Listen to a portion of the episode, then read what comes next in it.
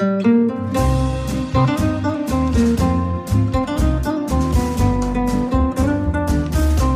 sind beste Freundinnen mit Max und Jakob. Schrei ich oder schrei ich nicht?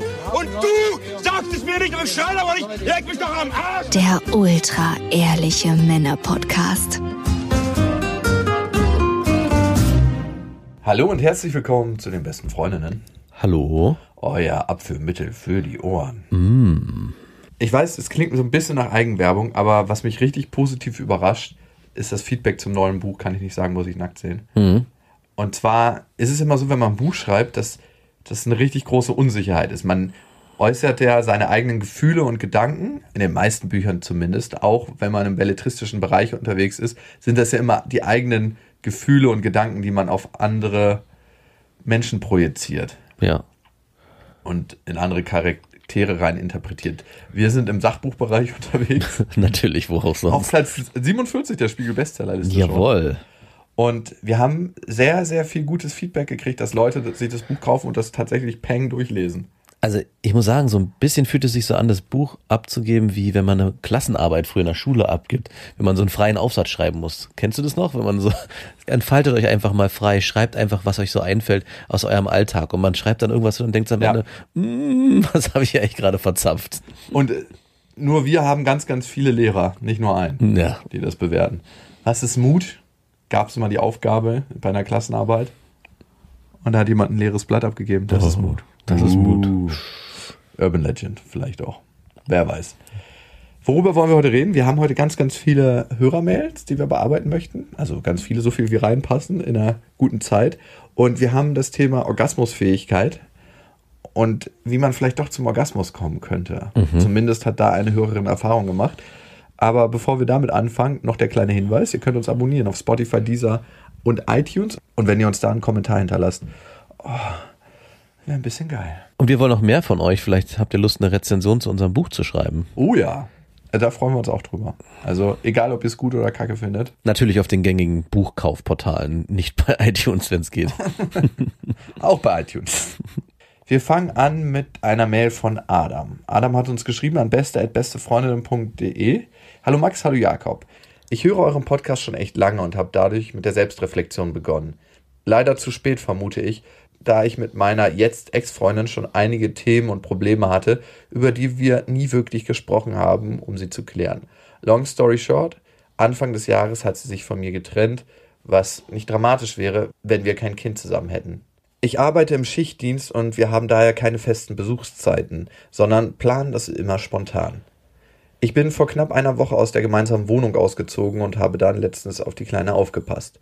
Als ich in der Wohnung ankomme, sehe ich eine offene Kondompackung und dann auf einmal sehe ich rot. Ich frage in einem scharfen Ton, ob das ihr ernst sei, drei Tage nach meinem Auszug jemanden zum Vögeln in der Wohnung zu haben. Vögeln klingt auch gleich viel härter als Bimsen. auf jeden Fall hat gleich was Verruchtes. Und Bimsen wäre so, ah, okay, die haben nur gebimst. Und das für mich Schlimmste, unsere Tochter hat dabei vermutlich im Nebenzimmer geschlafen. Kann man nur hoffen, dass sie geschlafen hat. Klar, wir sind seit drei Monaten getrennt und hatten auch in der Beziehung davor nicht wirklich viel Sex. Ich kann Jakobs Odyssee daher persönlich nachvollziehen. Aber drei Tage? Dass es früher oder später dazu kommen wird, ist mir klar. Ihr Hauptargument in der Diskussion war hauptsächlich, dass wir ja schon so lange getrennt sind. Rege ich mich unberechtigt auf? Habe ich es einfach vermutlich noch nicht richtig verarbeitet? Und habt ihr einen Rat, was ich machen oder versuchen kann, damit es mich nicht so sehr trifft? Beste Grüße, euer Adam.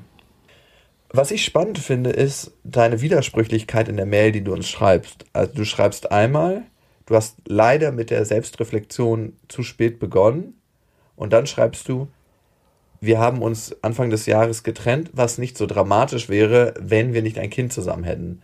Das widerspricht sich für mich ein Stück weit, weil ich glaube, da ist doch noch was, was dich mit der Frau verbindet und was du gerne hättest bearbeiten wollen, wozu es jetzt nicht mehr so die Chance gibt aus deiner Perspektive. Ich glaube immer, wenn man in einer Beziehung alles probiert hat und mit offenem Herzen in der Beziehung war, dann tut eine Trennung eigentlich auch gar nicht so weh, als wenn man sagt, man hat was an Emotionen zurückgehalten. Weil diese Emotionen, die man zurückgehalten hat, mit denen muss man dann quasi alleine fertig werden, wenn es zur Trennung kam. So viel zu den Gefühlen, glaube ich, die noch zwischen euch sind, zumindest von deiner Seite und vielleicht auch von ihrer Seite. Mhm. Das ist ja ein Prozess, du, Adam, das ist ja ein Prozess, durch den ich in einer ähnlichen Weise auch durchgehe, dieses Thema bei mir noch in Gedanken, aber was wäre wenn? Und für mich ist es ein bisschen, hat man sein bestes Potenzial als Mann gelebt, also du als Freund. Und wenn du nicht das Gefühl hast, dann ist es wahrscheinlich so, dass du dem Ganzen noch nachweinst und nachtrauerst. Auf jeden Fall. Also das transportiert sich auch so ein bisschen aus der Hörermail, dass er mit dem Ganzen noch gar nicht so richtig hundertprozentig abgeschlossen hat. Also dass er sich so extrem aufregt über die Situation, liegt es wirklich nur daran, dass sie jetzt mit jemandem gebumst hat, drei Monate und dann auch noch im Nachbarzimmer von seiner Tochter oder liegt es daran, dass er wirklich eigentlich noch Gefühle hat für seine Freundin oder seine Frau? Und das transportiert sich ein bisschen für mich durch die Mail. Also ich habe das Gefühl, seine Freundin hat schon mit ihm emotional abgeschlossen, schon seit längerer mhm. Zeit, schon vielleicht auch schon vor diesen drei Monaten lange. Vielleicht ist sie gefühlt schon ein halbes Jahr von ihm getrennt und von daher ja. fühlt sich dieser Sex, den sie jetzt hatte mit dem neuen Typen, auch nicht so an, als hätte sie jetzt erst drei Monate gewartet, sondern schon viel viel länger. Ja. Und dann ist es auch immer die Frage, ist es so dramatisch, wenn das Kind im Nachbarzimmer liegt? Also die Welt der Erwachsenen darf auch weiterhin die Welt der Erwachsenen sein. Also nur weil man ein Kind hat, heißt es ja nicht, dass man jetzt sich im Alltag ständig prüde verhalten muss und nicht mehr in irgendeiner Form Interesse an anderen Menschen haben darf. Und ich glaube, da vermischen sich einfach zwei Sachen bei dir, Adam, dass du das Gefühl hast, einerseits möchte ich noch was von der Frau und da ist für mich was noch nicht geklärt in mir. Vielleicht hast du doch noch mehr Gefühle, als du dachtest und es kam dann in dem Moment hoch. Und zusätzlich siehst du dich natürlich auch als Vater und willst deine Tochter beschützen und möchtest nicht, dass deine Freundin ja in eurer Wohnung eure Wohnung beschmutzt ja. im wahrsten Sinne des Wortes. Welcher Teil in dir möchte da auf deine Tochter aufpassen? Ist es der Teil, der eigentlich das Territorium noch nicht frei machen will, damit ein anderer Mann hingehen kann, oder ist es der Teil, der protektiv auf die Emotionen deiner Tochter guckt. Hm. Und ich vermute, es ist eher der erstere Teil. Ne? Wir können uns nur zum Teil in die Erlebniswelt von Kindern hineinversetzen. Ich glaube, es ist immer schwer, wenn ein neuer Partner in die Familie kommt. Und ich meine, ich habe es als Scheidungskind selber erlebt. Es hat aber auch immer ein bisschen damit was zu tun, wie kommt dieser neue Partner in die Familie. Und bei mir ganz speziell war es so, dass der neue Freund von meiner Mutter immer mehr schwierig war für mich als für meine Schwestern. Mm. Und ich weiß nicht, ob das was mit dieser männlichen Rolle innerhalb der Familie zu tun hat. Das könnte was sein.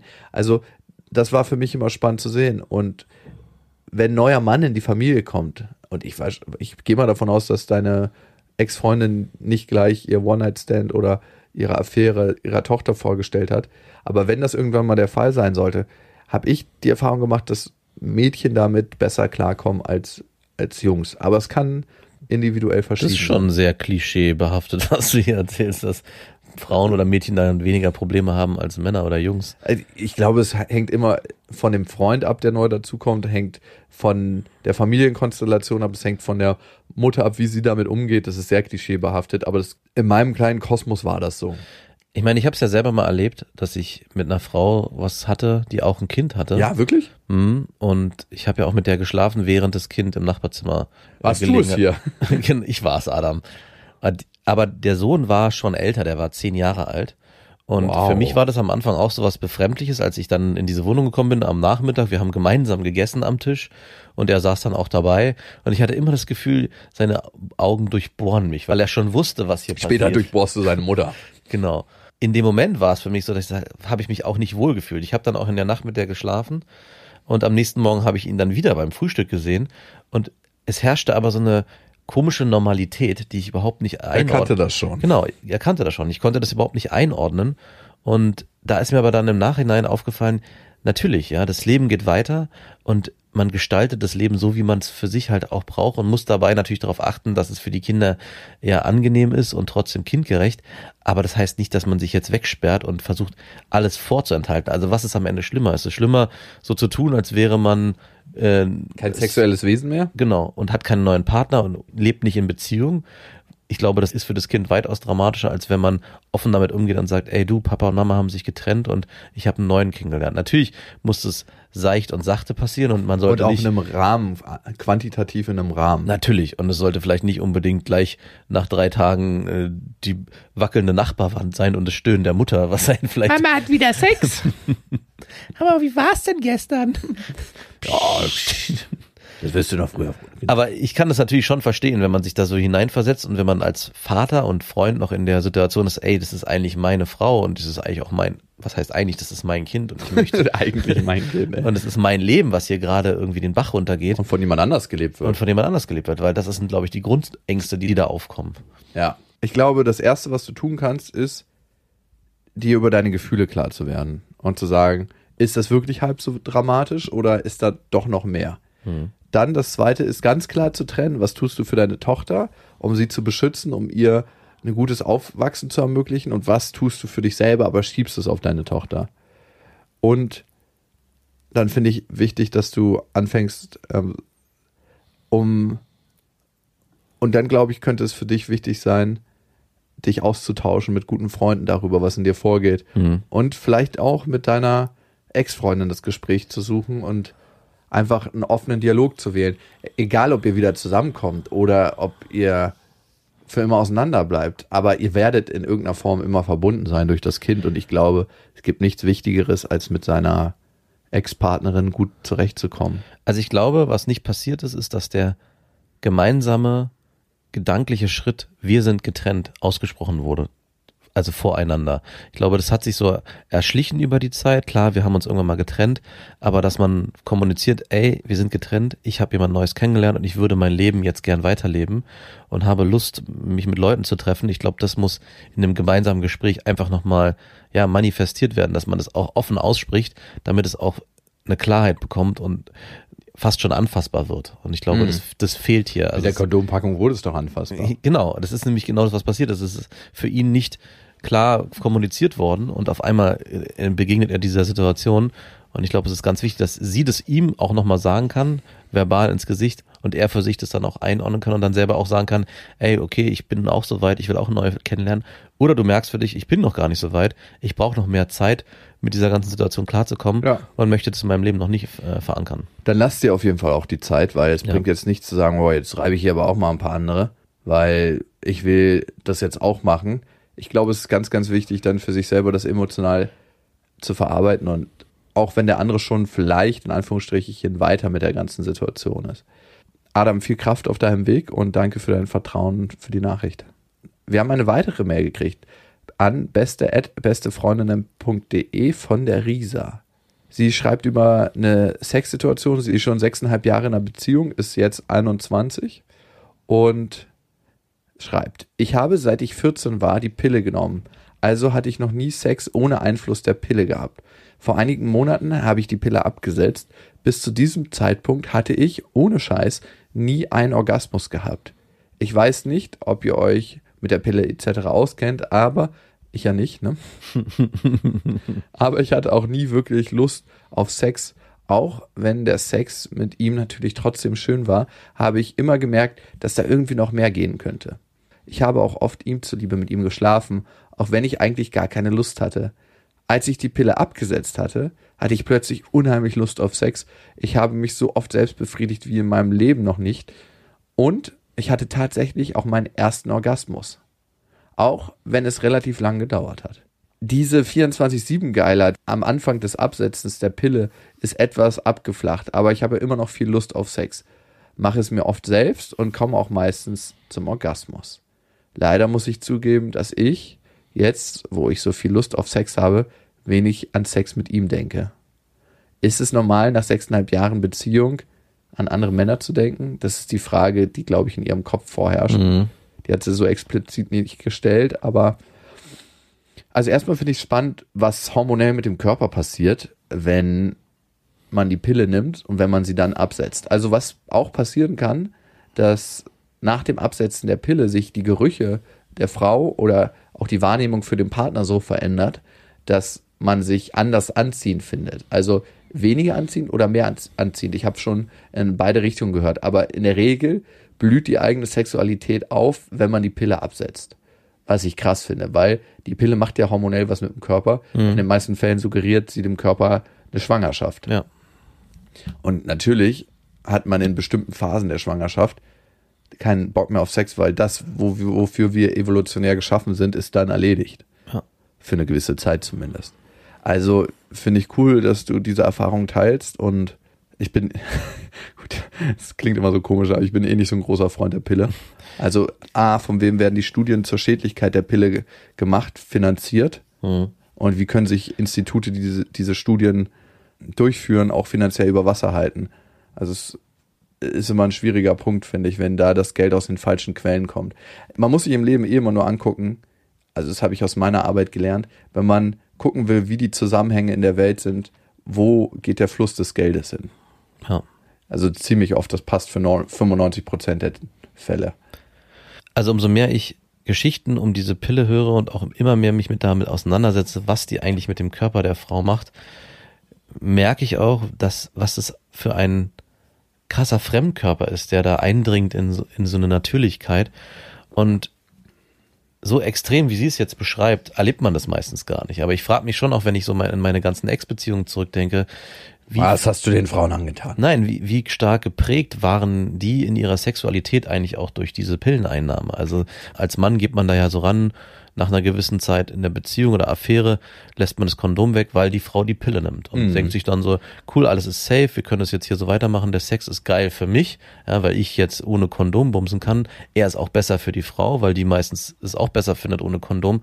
Aber wie gedämpft ist eigentlich diese reine natürliche Sexualität durch diese Einnahme der Pille, die den Frauen von der Gesellschaft aufdoktriniert wird? Also inwieweit habe ich eigentlich in meinem Leben mit Frauen geschlafen, weil sie sich sexuell wirklich so gefühlt haben und das so gespüren konnten, wie sie es natürlich erleben konnten? Oder war das einfach nur, ja, weil es dazugehört? Also ich finde es fast schon erschreckend, immer wenn wir so eine Mails bekommen, was die Pille auch mit dem Körper der Frau und den Hormonen der Frau machen kann, auch wenn ich nicht nur Negatives gehört habe, überwiegen gerade diese Nachrichten, ich habe mein, meine eigene Sexualität in der Form nicht, nicht wirklich spüren und wahrnehmen können. Also es ist wie so ein, es ist so, als würde die Pille Frauen dumpf machen. Ja, die Sexualität ein Stück weit betäuben. Gefühl. Genau. Und ich glaube, wenn man es wagen möchte, ist es ein sehr interessantes Experiment als Frau, einfach mal für ein halbes, dreiviertel Jahr die Pille wegzulassen und andere Verhütungsmethoden zu wählen, wenn man jetzt gerade noch nicht Mutter oder Vater werden will, und einfach zu gucken, was macht das mit mir. Ich glaube, wir haben Leben lang dafür Zeit, mit uns zu experimentieren, was tut uns gut. Angefangen von Meditation, Ernährung, Sport, Schlaf, Bildung. Ich glaube, es gibt sehr, sehr viele Baustellen, wo wir einfach gucken können, was tut uns selber gut, wo können wir für uns was finden, was wir mögen. Und das muss nicht sein, dass wir jeden Morgen Gymnastik machen, aber es gibt bestimmte Sachen, die für einen selber passen und es ist individuell sehr verschieden. Und mir fällt noch eine Geschichte ein. Ich hatte eine Freundin, die die Pille durchgenommen hat. Also das ganze Jahr. Oh, krass, dass sie keine Periode kriegt? Genau, dass sie keine Periode kriegt. Und das war für mich als Mann natürlich sehr angenehm, weil ich mir überhaupt keine Gedanken darüber machen musste, wann in, gibt's hier. mal eine- rote Pirat da? Wann ist der rote Pirater, genau. Aber also jetzt im Nachhinein, wenn ich darüber nachdenke, ist es eigentlich eine sehr unschöne Art, mit seinem eigenen Körper umzugehen und auch von mir diese Erwartungshaltung irgendwann zu haben, ja, das, äh, das war nämlich dann auch bei den Freundinnen, die ich danach hatte oder bei den Affären, Moment mal, äh, wieso? Nimm die Pille doch einfach durch. Wirklich? Ja, dass ich so Boah, mich hat es schon immer gesträubt. also das, äh, und das ist schon eine ziemlich perverse Herangehensweise. Und was sie natürlich auch gemacht hat, sie musste natürlich trotzdem einmal im Jahr die Pille aussetzen Um alles rauszu... und dann wurde wirklich alles dann mit einmal rausgespült. und das war dann so, da gab es dann zwei Wochen Quarantäne. Hab ins rote Quarantänezelt. Das ist wirklich nicht schön. Also ich war schon immer sehr sensibel, was die Pille anbelangt. Also gut, ich bin auch Vater geworden. zu, zu hypersensibel. Mit zwei Schwestern und einer Mutter war das schon früh Thema bei uns im Haus. Also wo ich jetzt nicht direkt mitdiskutieren musste, aber wo ich das natürlich mitbekommen habe. Und es wurde schon immer kritisch beäugt, das ganze Thema. Und man muss sich auch mal gucken, wie funktioniert unsere Medizin, ne? unsere, unser Ärztesystem. Also ich will das nicht in den Grundfesten kritisieren und ich glaube, auch die meisten Ärzte gehen mit einer sehr, sehr guten Haltung an das Thema Gesundheit. Aber in erster Linie haben wir eine Medizin der Krankheit und nicht eine Medizin der Gesundheit. Also es geht immer darum, Kranke gesund zu machen und selten darum, Gesunde weiterhin in ihrer Gesundheit zu fördern. Das finde ich interessant. Das heißt, man verdient prinzipiell mit kranken Menschen mehr Geld als mit gesunden Menschen. Ja. Und wenn man mit dieser Brille durch die Welt läuft und mit dieser Brille auf das Thema Gesundheit guckt, ist das, finde ich, schwierig. Weil am Ende findet in der Medizin ganz oft Symptombekämpfung statt und nicht Ursachenbekämpfung. Ja. Also wir gucken uns nicht an, warum entstehen bestimmte Krankheiten, sondern wie können wir die Symptome der Krankheiten bekämpfen. Okay, genug davon. Das gehört in einen anderen Podcast. Ja, aber ich meine, es gehört eigentlich in Vaterfreunden. Auch wir mit zwei Töchtern müssten irgendwann uns dem Thema stellen, wie gehen wir damit um, wenn es um Verhütung und die Pille bei unseren eigenen Kindern geht. Ja, und gibt es vielleicht Alternativen, die hormonell nicht so eine große Belastung bedeuten? Genau. Aber das gehört in beste Vaterfreunden. Risa, und jetzt zu deiner Frage, ist es normal, dass man Lust auf andere Männer hat? Es ist in dem Moment normal, wo du Lust auf andere Männer hast. Also dann ist es deine Normalität. Und sich in Sachen normal mit anderen Menschen zu vergleichen. Es gibt so viele verschiedene Arten, die Welt wahrzunehmen und sich in der Welt auszuleben. Von dem, was von an, manchen Menschen als pervers be bewertet wird und von anderen wird das als, oh, du bist aber ganz schön brüde bewertet. Es kann exakt die gleiche Sache sein, die von anderen Menschen anders bewertet wird. Und es ist immer der eigene Blick auf die Welt, der das bewertet, was du in dir hast. Also wenn jemand sagt, du bist pervers, weil du jetzt nach sechseinhalb Jahren Bock hast auf andere Männer, dann ist das der eigene prüde Blick auf die Welt oder der eigene Blick auf die Welt. Ich will es nicht bewerten. Und manchmal kann es auch sein, dass die Person sich selber beschneidet und deshalb meint, Menschen in der Außenwelt beschneiden zu müssen. Manchmal gibt es ja die Frage, in Ländern, die sehr, sehr konservativ sind und die vielleicht auch noch ein sehr, sehr veraltetes Frauenbild haben, wie verändern wir da nachhaltig Generation?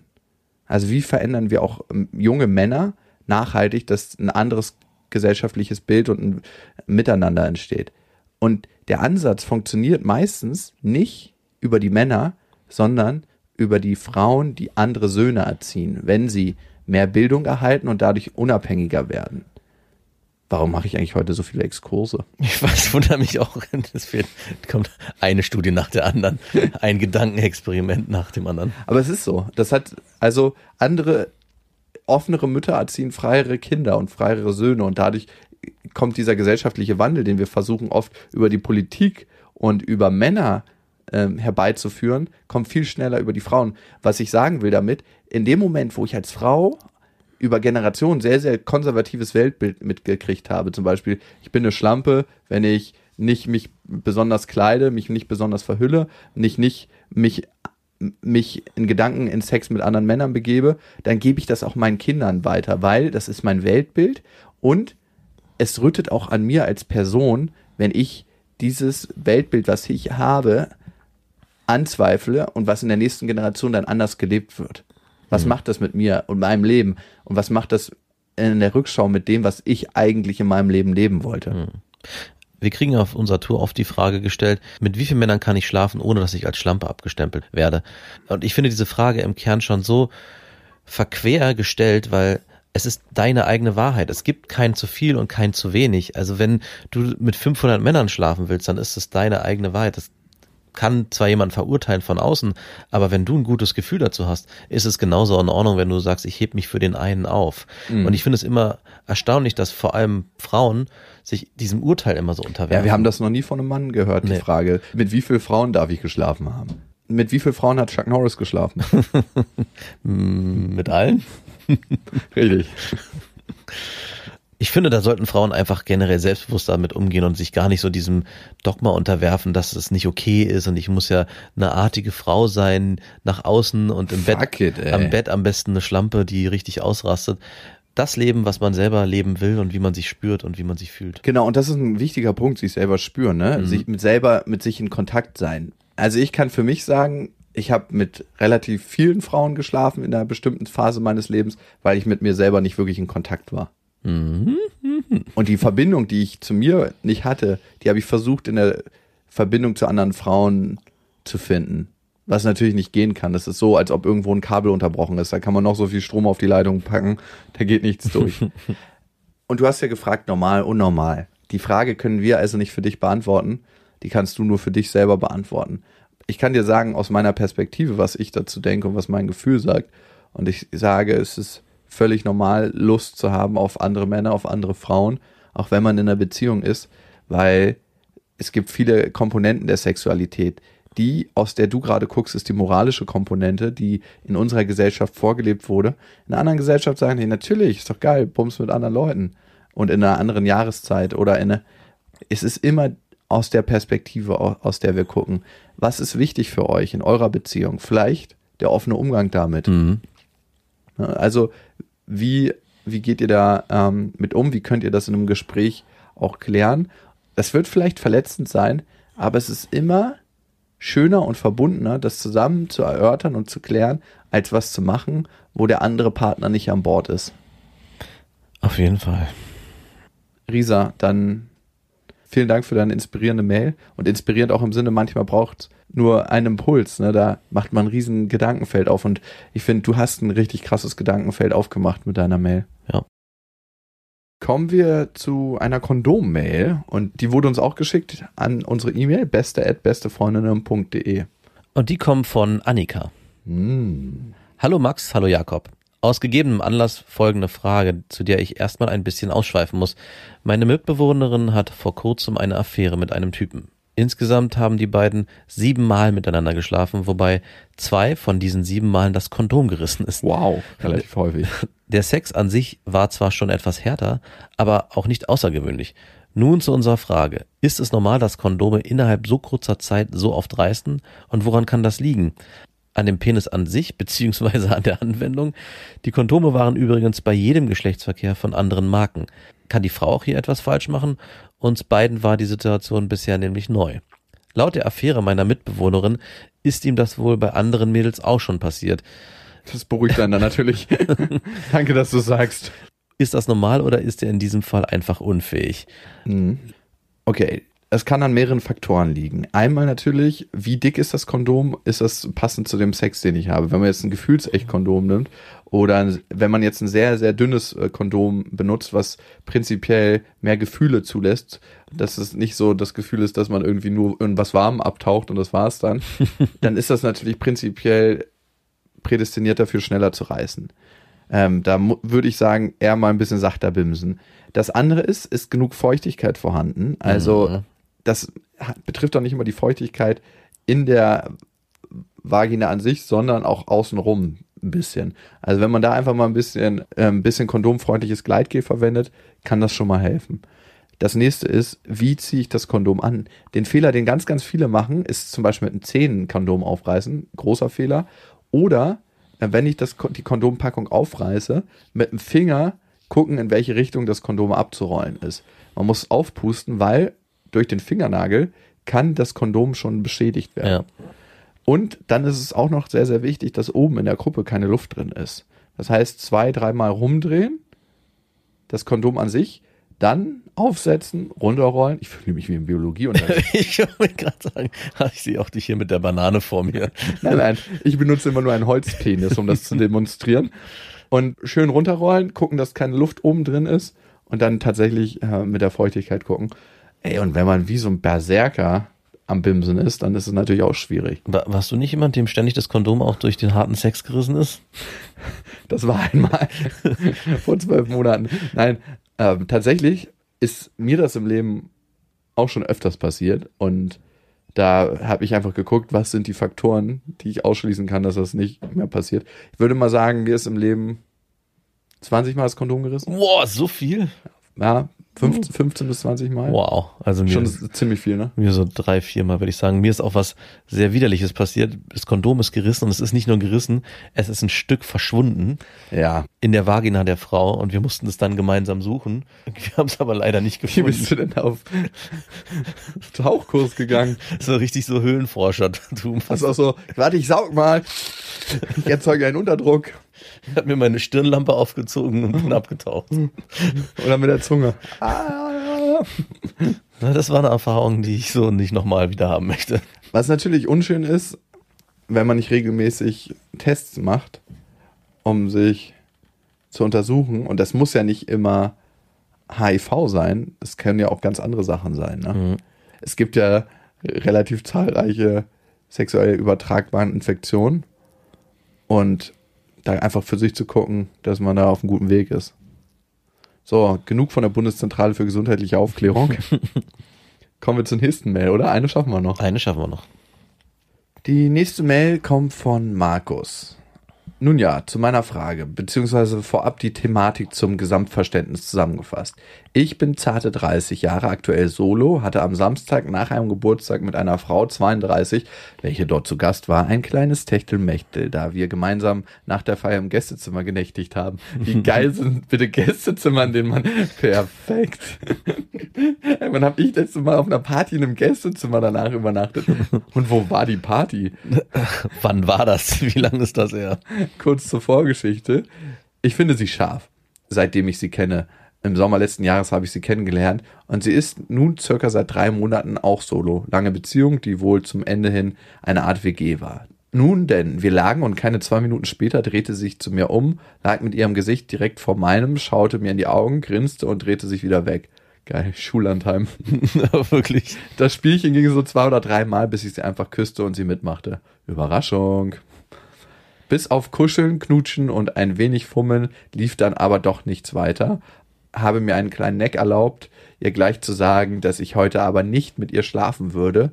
Zu einem finde ich, dass sie eine Frau für mehr ist. Heißt ja nicht, dass man nicht gleich miteinander schlafen kann. Vielleicht sollte man gerade dann miteinander schlafen. Keinen Tag des Bimsen verpassen.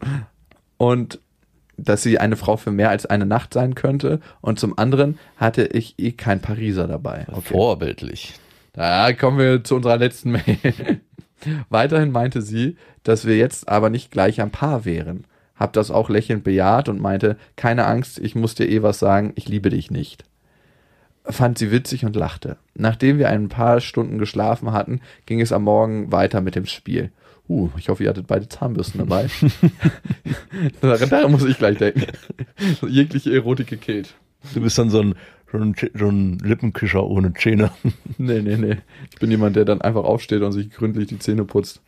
Das verlange ich übrigens auch von derjenigen. Ich wollte gerade sagen, ich überzeuge hier mit frischem Atem. Mein Atem reicht für uns beide. Das dringt dann in den Mund der, im Mundraum der Frau vor, dass man da für Reinigung sorgt. Sie drückte mit ihrem süßen Hintern mir in der Leistengegend herum und machte mich bewusst scharf. Meine Hand war irgendwann dann auch in ihrer Hose verschwunden, was sie offentlich sehr genoss. Das Ganze zweimal mit kleinen Kuschelpausen dazwischen und der Aufforderung weiterzumachen. Irgendwann unterbrach sie das Ganze, nachdem in ihrer Hose fühlbar schon ein kleiner Wasserfall zu spüren war, da sie meinte, dass sie sonst langsam wirklich Bock aufs Vögeln bekommen würde.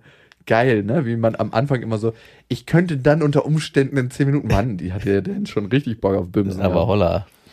Als wir dann zusammen nach Hause gefahren sind, meinte sie nur, dass dies aber nur unter uns bleiben soll, gab mir noch einen Kuss im Auto und ich ging zu mir nach oben. Nun denn, wie gehe ich jetzt nun mit ihr um? Ich habe mega Bock auf die Frau, allerdings komme ich mir gerade vor wie ein dummer Teenie, der nicht weiß, was er machen soll. Ich habe in letzter Zeit viele kurze oder längere Affären gehabt, in denen ich immer cool war bin, da ich meistens nicht mehr Interesse für die Frau hatte. Auch weil ich wusste, dass ich diese jederzeit haben könnte. Die Dame vom Samstag weckte aber den klassischen Jagdinstinkt in mir und ich habe jetzt die Befürchtung, dass ich das Ganze völlig falsch angehen könnte und nie die rüberkomme. Was ich im Moment eigentlich null bin, hatten uns den Tag danach und bis jetzt auch nicht geschrieben. Ich hoffe, ihr habt einen kleinen Tipp für mich. Euer Markus. Der ist ja schwer verliebt, der Gute. Das gefällt mir Ja. gut. So ein bisschen Gefühle sind schon im Spiel, ne? Ich bin auch direkt ein bisschen verliebt, muss ich sagen. Ja. Also ga- ganz tolle Frau. Bleib da dran, Markus. Mehr können wir dir eigentlich auch an dieser Stelle nicht sagen. Also, was interessant ist, ist natürlich erstmal die Position, in der oder aus der du schreibst. Sie hat mir dann im Auto noch einen kleinen Kuss gegeben. Es ist ja was anderes, das zu schreiben, als wenn man sagt, wir haben uns da noch äh, geküsst. Mhm. Das heißt, du hast schon ganz bisschen diesen passiven Part eingenommen mit der Sicht auf sie, was passiert und was kommt von ihr.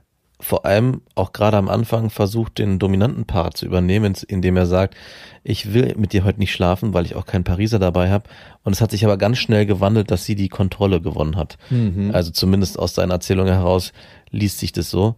Und wenn es jetzt am Ende so ist, dass du auch das Gefühl hast, du bist der Niedige, wenn man das so sagen darf. Oder willst nicht needy wirken, dann bist du schon mal in der needy-Rolle. Auf jeden Fall. Wenn du dir schon sagst, ich will nicht needy wirken. Oh, Alarm. Alarm, Alarm. Genau. Die Frage ist ja, ich war schon auch öfters in der Situation, in der du gerade steckst, eine Frau, die ich auf einmal toll fand, die aus den anderen Sachen, die ich davor hatte, hervorgestochen ist. Und wie entsteht sowas? Ich glaube, das ist erstmal wichtig für einen, das aufzuschlüsseln. A, begehrst du die Frau schon länger in irgendeiner Form, fandest sie zumindest heiß und das war schon länger eine, in Anführungsstrichen, verbotene Frucht. Die Frau hat es geschafft, länger eine Beziehung zu haben, deswegen ist sie vielleicht für dich attraktiv, auch potenzielles Beziehungsmaterial, weil jemand anders mit ihr auch lange ausgehalten hat Mhm. oder sie äh, die Beziehungskompetenz hatte, länger eine Beziehung zu führen. Das ist das Zweite. Jetzt ist die Frau solo, das heißt, du denkst vielleicht auch, oh, die ist schon drei Monate solo, wahrscheinlich wird die bald wieder eine Beziehung anfangen. Das können auch alles Sachen sein, die unterbewusst ablaufen. Ja. Jetzt muss ich mich aber beeilen, dass ich die Frau eincashe. Dann scheint sie auch eine Frau zu sein, die mit so einer Augenhöhe ein bisschen spielt. Ne? Wenn ihr euch sowas sagt, zum Beispiel, ich, ich liebe dich nicht, das nicht wird vom Gehirn ausgeblendet. Das heißt eigentlich, ich liebe dich. So wird das oder so kann das unterbewusst wahrgenommen werden. Und dieses Nein, ich mach das jetzt nicht und nicht und nicht und nicht, heißt eigentlich, dass ihr schon sehr sexuell miteinander geredet habt. Das heißt, ihr habt eine große sexuelle Spannung aufgebaut und die wird bei einem Mann auch, wenn diese sexuelle Spannung aufgebaut wird und nicht entladen wird mit dem Orgasmus des Mannes, entsteht tendenziell eine viel größere Anziehung für die Frau. Das ist auch was aus der tantrischen Sexualität, dass man während des Sexes nicht kommt und dass man nur jedes 20. oder 25. Mal auch mit seiner Partnerin anstrengend, ich weiß, richtig anstrengend. Aber das, War das auch da, wo man die Hand eine halbe Stunde auflegen muss? das vorher? war ja nicht aus dem Handarbeitskurs. Nein, das ist aber tatsächlich was aus der tan tantrischen Sexualität, dass man bewusst die Energie hält, so, so nennen die das, und den Orgasmus hält und damit auch das Verlangen für die Frau behält. Weil evolutionär ist es so angelegt natürlich, wenn der Mann seinen Samen ablädt oder wenn der Mann seinen Samen weitergibt, ja. wohin auch immer, ist erstmal sein Call of Duty getan und er verliert ein Stück weit das Interesse. Es wäre wirklich die Frage, was wäre gewesen, wenn in dieser Nacht es zu Sex gekommen wäre und er sich hätte entladen können. Wäre das Interesse dann auch immer noch so stark? Oder ist es wirklich genau dieses, es war eine ganz bezaubernde Nacht, ich war die ganze Zeit hart wie Nachbars Lumpi, aber gekommen bin ich nicht und deswegen empfinde ich jetzt so viel für diese Frau und interpretiere da ganz viel rein in dieses erotische Spiel, was wir die ganze Nacht hatten. Und für mich besteht noch die Gefahr, dass sie nach drei Monate, dass sie jetzt nach der Beziehung jemanden sucht, mit dem sie nicht spielen kann, aber so ein bisschen in dieses Abenteuer Ja, eintaucht. genau. Also de, deine, dein Gefühl, da ein bisschen ängstlich zu sein und vorsichtig voran vorzuschreiten, ist nicht ganz unbegründet. Also das hast du schon gut erkannt, weil sie natürlich äh, in diesem Modus verfallen kann. Ich guck mal, was mir hier für Möglichkeiten, ich guck mal, was sich hier für Möglichkeiten ergeben und nehme mir da mal ein Früchtchen und hier mal ein Früchtchen. Was auch verständlich ist, wenn Absolut. sie in einer langen Beziehung war. Ja. ne? Und ich glaube, für dich ist es wichtig aufzuschlüsseln, einmal deine Sehnsucht nach Verbindlichkeit, nach Sicherheit, nach wirklicher Intimität, die in einer Beziehung entstehen kann. Da ist ja eine Sehnsucht bei dir, die du auch gerne mit einer Frau ausleben möchtest. Die ist da jetzt schon mit drin und einberechnet. Das heißt, diese 20% Sehnsucht müsstest du eigentlich von der spezifischen Frau ein Stück weit abziehen, weil so weit kennt ihr euch noch nicht. Das zweite ist die sexuelle Sehnsucht oder Begierde, die du auch auf die Frau projizierst, dadurch, dass du noch nicht äh, zum Orgasmus gekommen bist. Und eine schöne Sache ist immer, die man für sich als Mann ausprobieren kann. Denk mal an die Frau und denk mal an den Sex, wie der mit ihr wäre. Hol dir dann einen runter und guck die erste Minute, nachdem du gekommen bist, wie viel davon noch übrig ist. Diesen Teil, der dann weniger ist, wenn er weniger ist, kannst du abziehen. Auf der sexuellen Ebene. Ne? Ja. Es gibt aber auch Frauen, wo man sagt so, wow, ich hätte trotzdem mit dir jetzt Lust, Zeit zu verbringen und was zu machen und was zu unternehmen, weil es einfach um dich als Person geht. Und natürlich redest du dir ein, dass es um 100% eigentlich nur um sie als Person geht. Ja. Aber es wird auch diese sexuelle Komponente mit dabei sein. Lass dich aber nicht irritieren, wenn du die jetzt irgendwann anschreiben solltest und vielleicht auch in den nächsten Step gehen würdest, vielleicht auch ein ernsthaftes Date anzusprechen. Mir ist es mal passiert, dass ich immer wieder mit einer Frau genau solche sexuellen Spielmomente hatte und es nie zu Sex kam. Nie, nie. Mm, Irgendwann dann schon, aber das war im starken betrunkenen Zustand, das zählte nicht. Und ich mir dann immer nach solchen Momenten in der Nacht vorgenommen habe, so am nächsten Tag, ich schreibe sie an und frage sie, ob sie Bock hat, sich mit mir mal zu treffen und konnte mir was Ernsteres vorstellen, weil alles so schön war und immer dann so ein trocken, nüchternes, ah nee, Max, ich glaube mit uns, es hat keinen Sinn. Lass es einfach. Ich, du bist zwar wirklich nett, aber mehr möchte ich nicht. Das war einfach so. Und ich Oh war, Gott, oh Gott, oh Gott. und ich war jedes Mal so kurz vor den Tränen, weil ich mir schon alles Mögliche vorgestellt habe und da rein interpretiert habe, wie die Beziehung aussehen könnte, weil diese Frau so toll ist und am Ende war es ein sehr nüchternes Erlebnis. Und trotzdem wollte ich sie unbedingt nochmal bimsen. Darauf lief es dann am Ende auch hinaus, dass es mir nur darum ging, wenn schon, denn schon. War denn da auch so ein Zornbimst äh, irgendwann? Auf jeden Fall, aber der hat sich sehr schnell umgemünzt, weil sie, eigentlich hat sie mich gebimst. Ah, okay, sie hat dich richtig zugeritten oder was? Mhm, genau. War das geil? Das war am Ende geil, aber auch ein bisschen verstörend, weil ich mir natürlich das ganz anders vorgenommen hatte. Ich dachte so, jetzt entlade ich mich hier mal und am Ende wurde sich auf mich entladen. Ja, das hat auch was Geiles. Ich hatte das auch schon ein paar Mal, dass ich auf einmal gemerkt habe, okay, ähm, ich mache hier mal ganz fix den Seestern. Eigentlich kann ich hier nichts zu der Nummer beitragen, außer ein straffes Glied. Maximal. Maximal der Lachs kann noch stehen. Und dann werde ich da einfach richtig krass rangenommen. Ja. Es hat im ersten Moment so was Befremdliches, aber dann äh, finde ich es ziemlich gut. ja, fand ich. So war genau sowas auch. Man, man wird auch in die Position gehievt. So, jetzt pumpst dich vor dir hinten. Ah, jetzt machst du das. So war mein erstes Mal, ist auch im Buch drin. ah ja, schön.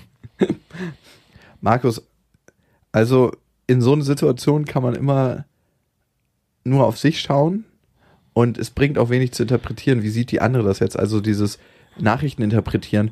Hätte ich das jetzt so formulieren müssen oder wäre es nicht besser? Und wie denkt sie das jetzt? In welchen Variationen könnte das bei ihr ankommen?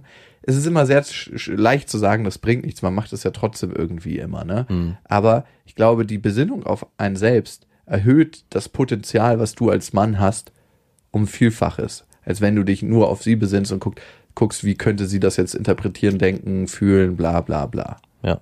Bleib bei dir und dann bringst du auch die männliche Energie rüber, die es braucht, um in eine Partnerschaft mit ihr zu kommen. Oder um nicht in eine Partnerschaft, aber um vielleicht die, die nächste Erfahrung mit ihr zu haben. Und ich würde noch nicht in Partnerschaft denken, Ja. Weil da machst du dich zu. da, da machst du schon vorher zu, genau. Unsere Tour, wir sind ja jetzt am Ende, ne? Mhm. es war eine sehr, sehr schöne Tour. Es war schön, euch einen Teil der Hörer zu sehen und mit denen sich auszutauschen und es war einfach krass lustig. Also ich hätte nicht gedacht, dass es so lustig wird. Hätte ich auch nicht gedacht. Und wir gucken gerade, weil die Tour einfach so fix ausverkauft war, auch in Städten, wo wir selber persönlich noch nie waren und die wir dann auch kennengelernt haben. Und das ist auch das Geile an der Tour, dass wir in Städte kommen, dass wir einfach andere Regionen Deutschlands kennenlernen, die Menschen dort kennenlernen, dass wir gesagt haben, wir werden entweder im Herbst oder im Frühjahr nochmal eine Tour machen. Wir wissen es noch nicht genau, aber wir werden es frühzeitig ankündigen. Und egal, wo ihr gerade seid, ob ihr an einen potenziellen Partner denkt, ob ihr an euren aktuellen Partner denkt, ob ihr an überhaupt niemanden denkt oder ob ihr mit euch selbst beschäftigt seid, wie auch immer das aussehen mag. Bis dahin. Wir wünschen euch was. Das waren Beste Freundinnen mit Max und Jakob. Jetzt auf iTunes, Spotify, Soundcloud, dieser YouTube und in deinen schmutzigen Gedanken.